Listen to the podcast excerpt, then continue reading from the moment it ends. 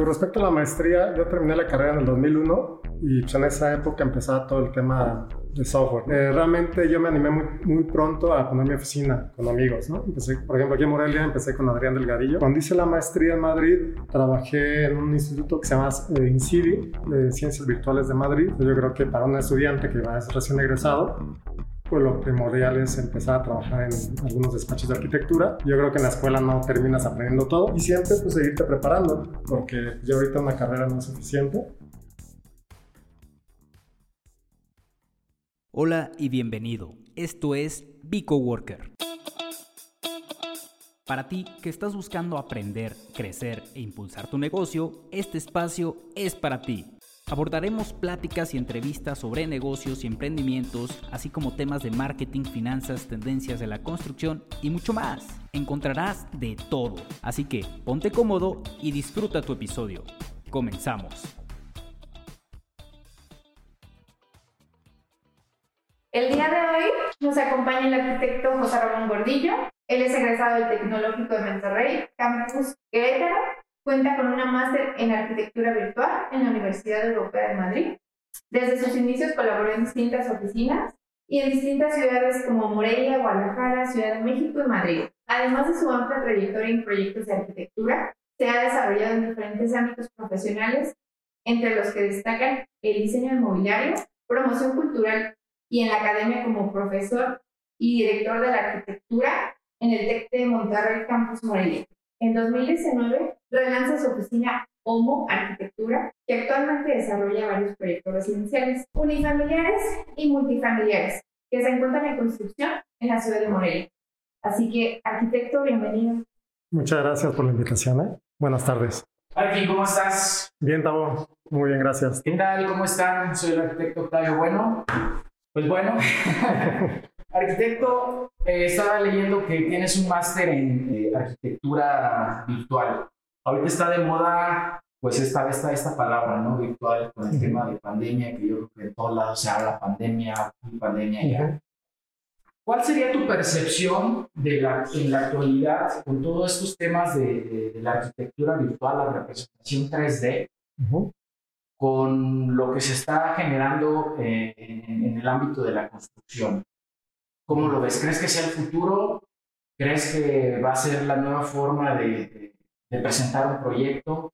¿Qué nos puedes decir acerca de Sí, Tao, eh, pues respecto a la maestría, yo terminé la carrera en el 2001 y pues en esa época empezaba todo el tema de software, ¿no? AutoCAD, 3D, pues realmente eran los inicios de toda esta etapa digital. Entonces a mí me interesó mucho esa parte, porque yo dibujaba bien, pero no era el gran dibujante a mano. Entonces me, me interesaba mucho la manera de expresar mis, mis ideas, mis, este, mi creatividad, mis proyectos de una manera digital. Entonces creo que para mí fue de mucha ayuda estas herramientas. Obviamente del 2001 para acá, pues se han evolucionado muchísimo todo el tema de software, desde representación 3D, SketchUp, este Revit. Ahorita el Revit pues es creo que de las herramientas más importantes porque ya nos vincula la parte de proyecto, eh, digitalización, 3D y construcción, ¿no? Digamos que ahí se, se junta todo el ciclo y creo que esa parte del Revit es ahorita lo que tú mencionas, que puede ir muy de la mano en la actualidad de la construcción.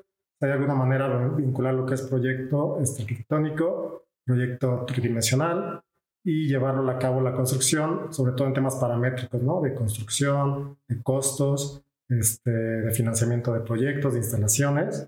Entonces creo que de esa manera el Revit ahorita es el software que más este, nos puede ayudar a vincularnos con temas digitales y la construcción. Ok, aquí. Eh, ¿Nos puedes contar también en toda tu trayectoria los principios, cómo fueron, pero sobre todo con quién trabajaste?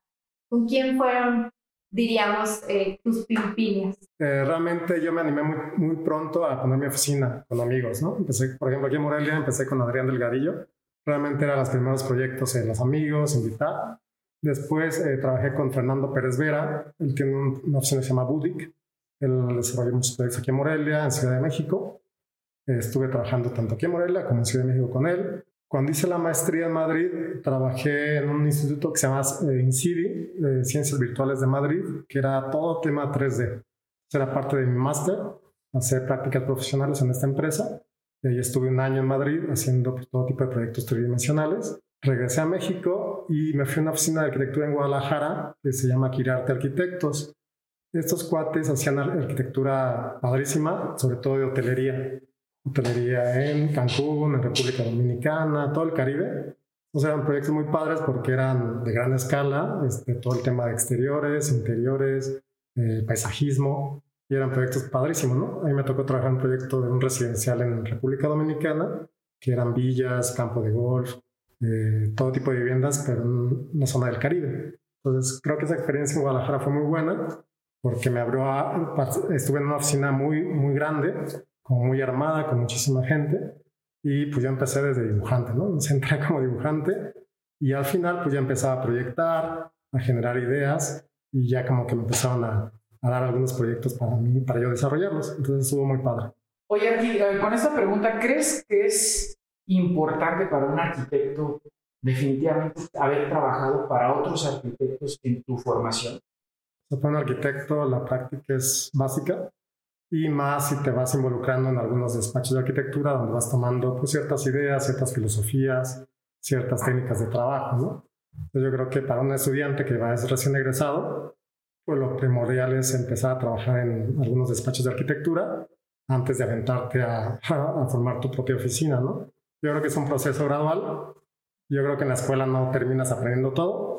Tienes que fortalecer y tienes que madurar como arquitecto. Y yo creo que el proceso de hacer prácticas o, de trabajar en, en empresas de arquitectura, en despachos, pues es, muy valioso, ¿no? Y pues siempre tienes que tener referencias, ¿no? Tirarle a, tirarle a lo grande. Yo creo que yo cuando estuve en el TEC de Monterrey como director, pues me gustaba a los chavos decirles, ¿saben qué? Pues vamos a trabajar al DF, vamos a trabajar a Guadalajara, a Monterrey, donde están empresas importantes y pues aprendan de los mejores, ¿no? Creo que, creo que es el mejor, este, la mejor recomendación que le puedo hacer a los chavos, que sí se involucren y pues al final de cuentas son experiencias valiosísimas. Y hablando de esas experiencias, pensando que ya trabajaste, ya estuviste en algunos despachos, ¿qué tan importante ves el hecho de crear tu despacho tú solo o crearlo? Por ejemplo, ahorita hay muchos, muchos despachos posicionados pero son despachos de, no es un solo arquitecto. O sea, son tres, cuatro, mis amigos se juntaron, crearon un despacho y están ya posicionados. ¿Qué tan importante ves esa parte? El que tú tengas un despacho con más gente o hacerlo de forma individual. Pues yo creo que ya es un tema mucho de la sociedad, ¿no? O sea, yo formé oficinas con amigos y era padre, o sea, colaborar con amigos, todos traíamos ideas interesantes pero a veces la sociedad, la colaboración, pues por temas igual y personales incluso, no hay, no hay tanta afinidad, ¿no? Entonces yo creo que es importante probar, probar hacer una sociedad con dos, tres amigos, arquitectos, intentar generar ideas diferentes en colaboración y si no funciona por alguna otra razón, pues puedes tomar el camino individual, ¿no? Yo lo hice así, primero con amigos, me junté, desarrollamos algunos proyectos, pero después pensé que para mí lo mejor era trabajar de manera individual, este, obviamente con apoyo de, dibujantes, de arquitectos, pero yo teniendo el control de las decisiones, ¿no? Entonces creo que, por ejemplo, en esa etapa ya de mi vida de, de cuestión profesional, creo que para mí ya es momento de, enfocarme en mi oficina de manera personal y colaborar en algunos proyectos. A mí me interesaría mucho, por ejemplo, hacer algún proyecto en colaboración con otra oficina, ¿no? A lo mejor con, con algunos amigos de Querétaro, del DF de Guadalajara, pero como invitación a proyectos este, colaborativos, no tanto como juntarlos, juntarlos en una sola oficina. ¿no? Yo creo que también eso puede ser una forma interesante de trabajar, de algún proyecto en colaboración, y de alguna manera eso también refresca la manera de trabajar. ¿no? Eh, ¿Nos puedes contar más cómo fue esta parte humana de cómo, cómo te abriste camino? ¿Cómo, eh, nos comentas que iniciaste como dibujante y te empezaste comenzaron a dar proyectos, pero ¿cómo realmente o qué pasa en la parte humana que te hace trascender, que dices, ¿cómo fue ese crecimiento? ¿Nos puedes contar? Sí, al principio dibujante, luego pues, empecé mucho con el tema 3D, esa es la parte de, digitalización, modelado 3D, renderizado. Creo que ahí fue como muy fuerte, porque sabía expresar muy bien mis ideas en, en modelos tridimensionales. Y ya de ahí pasas a la parte de proyecto. O sea, desde que te dicen, sabes que pues diseñate esta, esta villa, eh, de recámaras, de, eh, sale a comedor, cocina, todo el tema de proyecto. Entonces yo creo que es el, el paso, ¿no? Primero lo, el dibujo a dos dimensiones, luego la parte de modelado 3D, renderización, y ya después em- empezó la parte de proyecto. Eh, a mí después me empezó a gustar mucho el tema de interiorismo, este tema de mobiliario, de decoración, de texturas, de materiales, de iluminación, que esa parte también es, un- es una parte como ya más enfocada al diseño, pero me empezó a interesar mucho el tema del objeto, tal cual, de diseño. Y yo nunca me involucré mucho en la obra, o sea, a mí me gustaba mucho el proyecto, el diseño, y como que yo le tenía miedo a la obra, ¿no? Como que me asustaba, y los albañiles, y el polvo, y el sol, y la lana, ¿no? Sobre todo el manejo de la lana también, que es complicado, ¿no? Pero este, ya cuando empecé a hacer mis primeras obras, pues también me empezó a interesar y me empezó a gustar el ambiente de la obra. Y, y- y yo creo que fue como el proceso, ¿no? Saltar del- de la computadora a la obra es un paso complicado, pero, pero lo logré, ¿no? ¿Y cuál crees que pueda ser como...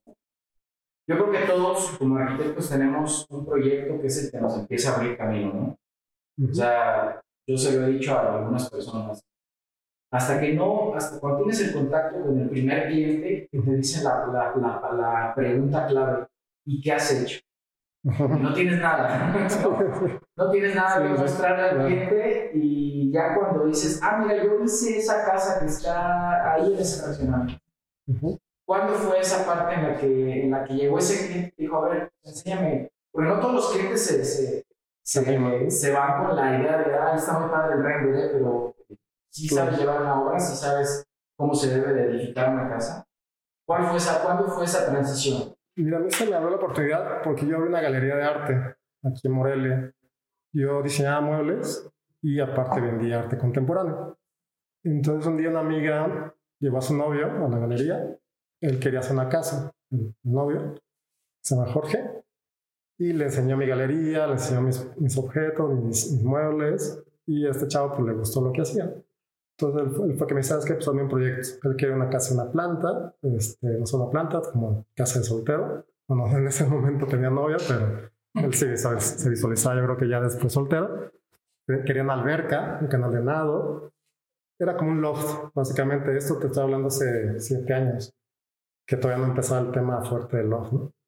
Entonces yo como que le agarré muy bien la idea de lo que quería y este, le desarrollé el proyecto y después la obra pero realmente la entrada fue por la galería de arte, que, que yo de alguna manera como mi currículum, mi portafolio, donde la gente iba, me veía y veía mi trabajo, y ahí fue cuando este chavo se animó a encargarme ese proyecto, y ese proyecto la verdad quedó muy bonito, este era una obra sencilla, no tan grande, pero tenía detalles interesantes de diseño, y, este, el cliente pues quedó muy satisfecho.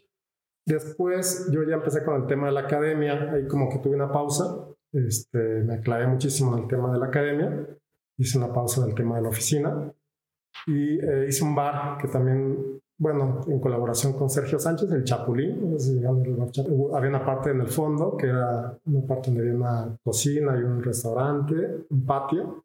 Yo también ahí hice una parte de intervención, ese proyecto también me gustó mucho. Entonces de ahí como que ese par de proyectos como que detonaron un poquito más mi trabajo. Este, ¿cómo, ¿Cómo crees que debe ser la relación? Porque creo que a veces es un problema. ¿Cómo crees que debe ser la relación? Porque trabajamos con un sector que a veces se puede pensar que es complicado, ¿no? Son los, los trabajadores de la obra. ¿Cómo crees que debe ser esa relación? ¿Muy abierta? ¿Muy cerrada? ¿Muy, a veces, incluso a veces, algunos pueden ser hasta agresivas? Ujú. o demasiado, el arquitecto es súper buena onda y ya Sí. sabes, ¿no? ¿Tú qué opinas de ese tema? Pues al principio yo creo que es complicado porque, digo, los maestros yo los respeto mucho y, y antes que nada, pues es este el respeto personal, pero sí te agarran la mano, ¿no? O sea, te agarran el modo de alguna manera. Entonces, si tú no te, de alguna manera te defiendes un poquito, pues ahí te llevan de calle. Entonces, yo creo que es un proceso también, Tavo, de, de empezarte a involucrar, obviamente con el respeto que deben de tener trato personal con la gente. Yo creo que sí es importante ahí tener un don de mando importante, este, definir también, pues por ejemplo, el- cuando llega un cliente, ¿no? O sea, el- quién es el encargado de la obra, quién es el arquitecto, quién es el que decide, ¿no? Las cosas. Porque hay maestros que de repente empiezan a opinar y te empiezan a meter ideas al cliente y ya se hace un relajo, ¿no? Entonces, este, suele pasar. Yo creo que es esa relación de respeto, pero siempre y cuando sí mantengas tú pues, un don de liderazgo y de, de, control de las decisiones, ¿no? Sobre las decisiones del proyecto y de la, de la obra, este, porque si no, sí se vuelve un poquito de desorden. Y este, yo la, afortunadamente he trabajado con gente muy, muy respetuosa, muy cambiadora, he tenido suerte en ese sentido. Nunca he tenido una bronca de pelearme en la obra con un albañil, o sea, sí hemos tenido algún, algún este, alguna discordia en algún sentido de la obra, pero nada de lo normal. Nada lo normal. Y hablando en esta parte de, de obra, em, que obviamente de lo que uno dice a lo que el maestro entiende puede haber una diferencia o nosotros podemos imaginarlo de alguna manera, pero si no supervisamos ese proceso puede resultar otra cosa. En esta parte como más informal, nos, puede nos puedes compartir algo como qué ha sido lo más que has dado una mala instrucción, esa parte que dices, oh por Dios, que dije o que hice. Ajá, ajá, sí, algo así. Este... Mira, yo te, voy a contar algo que me pasó a mí en mi falta de experiencia cuando recién egresado en primera obra. Sí. Me tocó un tipo de suelo fangoso, arcilloso, y como me enseñaron en la escuela que yo tenía que escalarle hasta el firme, pues yo escalé hasta el firme, ¿no? Tres metros de profundidad reales, tres metros. No sabía que se podía mejorar el suelo. Entonces yo te puedo compartir que ese es como mi regalo, que chino, más si hubiera ahorrado un dineral al cliente, si hubiera escarbado a lo mejor un metro y medio, hubiera mejorado el suelo y hubiéramos desplantado las viviendas, ¿no? Claro. Como ese tipo de experiencia que dices, no manches, ¿qué estaba pensando en ese momento? Ahora que ya tienes más experiencia, ¿no? Porque obviamente uno lleva un proceso y en ese proceso vas aprendiendo. Pues vas aprendiendo, ¿no? Sí, no, yo tengo más broncas en el tema ya de acabados. Yo soy muy perfeccionista del piso, que es la punta así súper bien. O sea, soy muy delicado en el tema de acabados. En obra de cimentación, obra gris, afortunadamente no de repente que alguna tubería no está bien colocada o lo que sea, ¿no?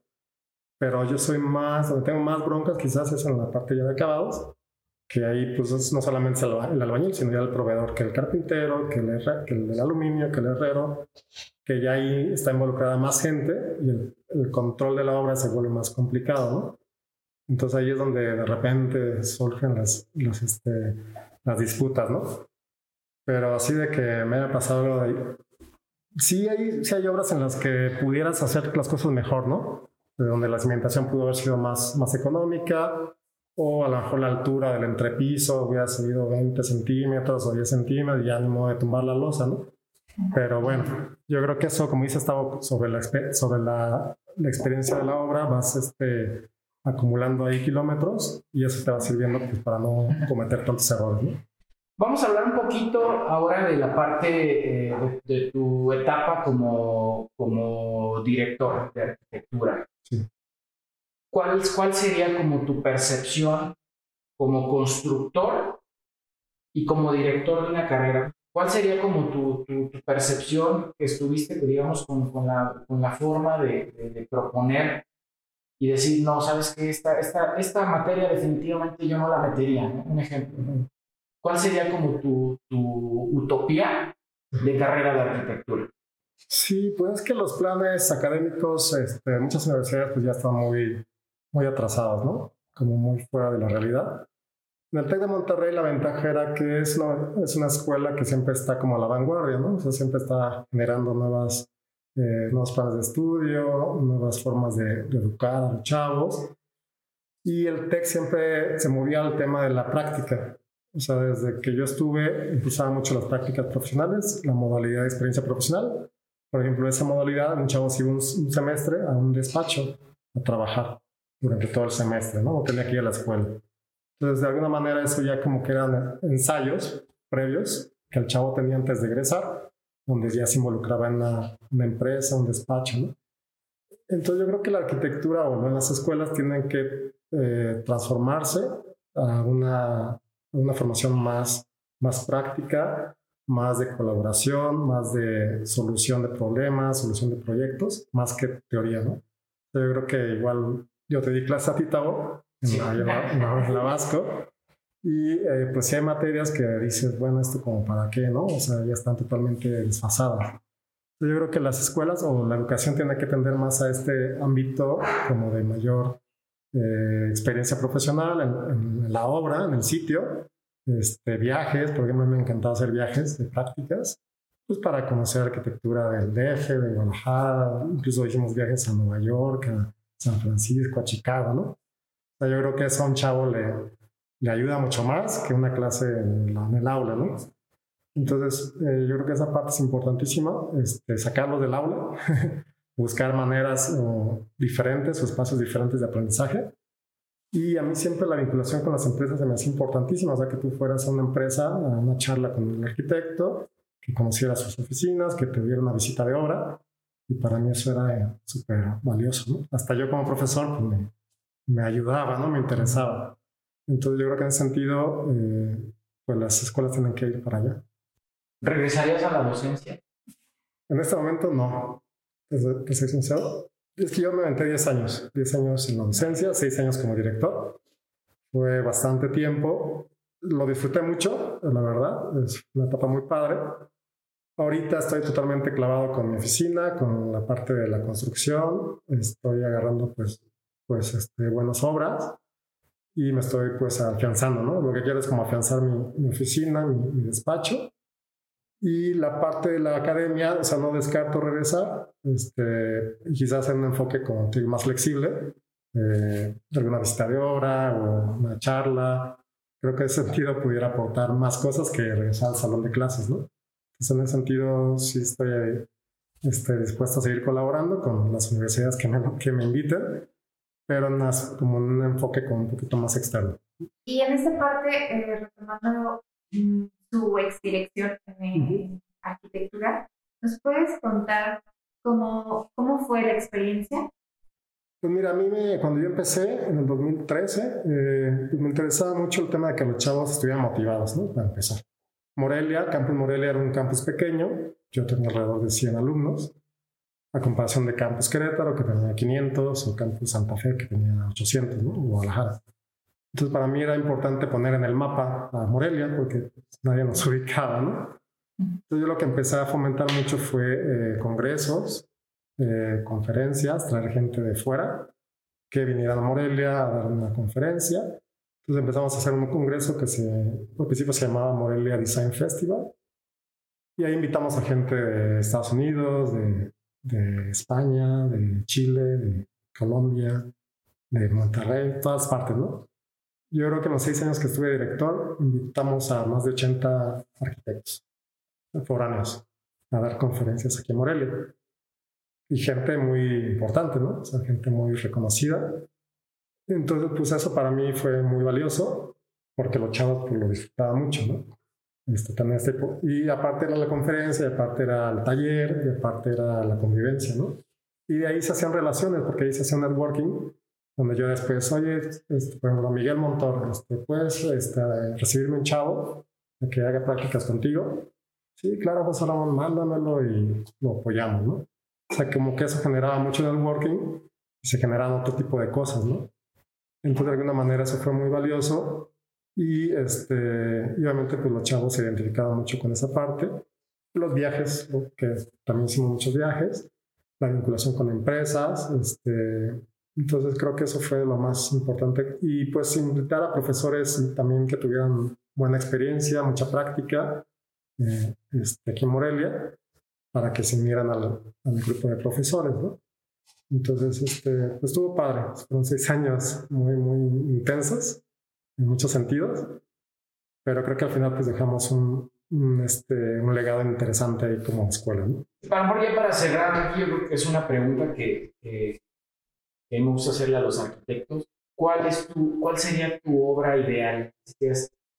me encantaría hacer este tipo de, de, proyectos. Yo creo que todos tenemos, ¿no? O sea, empezamos con de estudiantes, ah, ya quiero hacer mi primer casa, y luego, ah, quiero hacer mi primer, no sé, edificio, y luego ahí te vas y vas teniendo cada vez una visión más grande de proyectos. En tu, en tu momento, ahorita, ¿cuál sería tu proyecto que digas, si realizara esto, es como mi, mi top. Mi top. Pues siempre me ha gustado el tema de hotelería. Me gustaría a lo mejor un tema de hotel. Sí, me gusta el tema de hotelería. No sé si en Morelia o en algún otro lugar, incluso en la playa. O sea, como siempre me he visualizado en la playa, en un espacio eh, de hotel o este espacio en la playa. Pero sí, me encanta mucho el tema de hotelería, combinado con, con restaurante, eh, pues todo el tema más turístico. Creo que ese sería un, un proyecto interesante que en un futuro pudiera ya sea desarrollarlo yo como proyecto personal, de negocio, o con algún cliente que se acercara. ¿no? ¿Cuál sería tú el consejo que le darías a las nuevas generaciones de arquitectos? Sí, pues yo creo que es importante ser original en lo que haces, o sea, ser auténtico.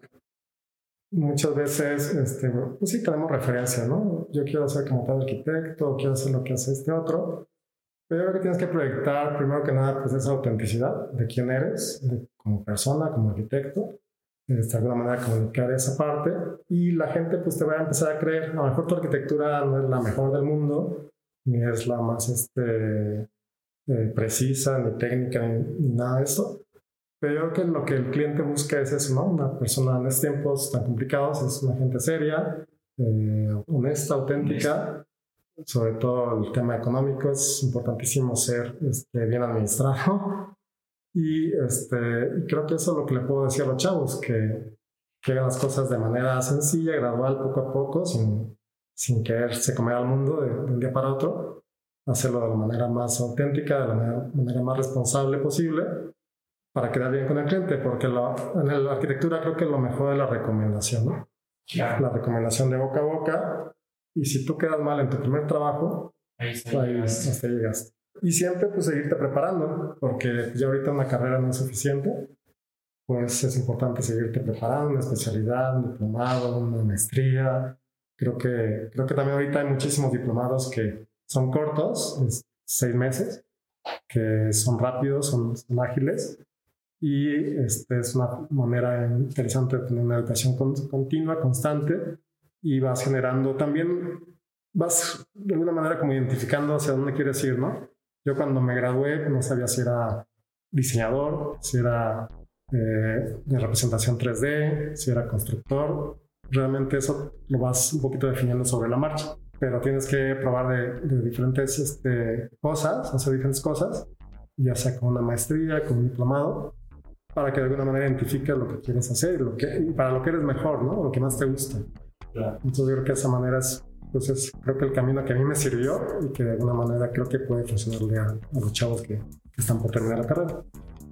Ok, pues muchas gracias arquitecto por tu tiempo, como dijo la teta Eva. Ok, pues espero que les haya gustado este episodio. Yo creo que en este momento ya llegaste a tu obra, estás desayunando o simplemente te estás bañando. Que esta información sea de tu utilidad. Nos vemos.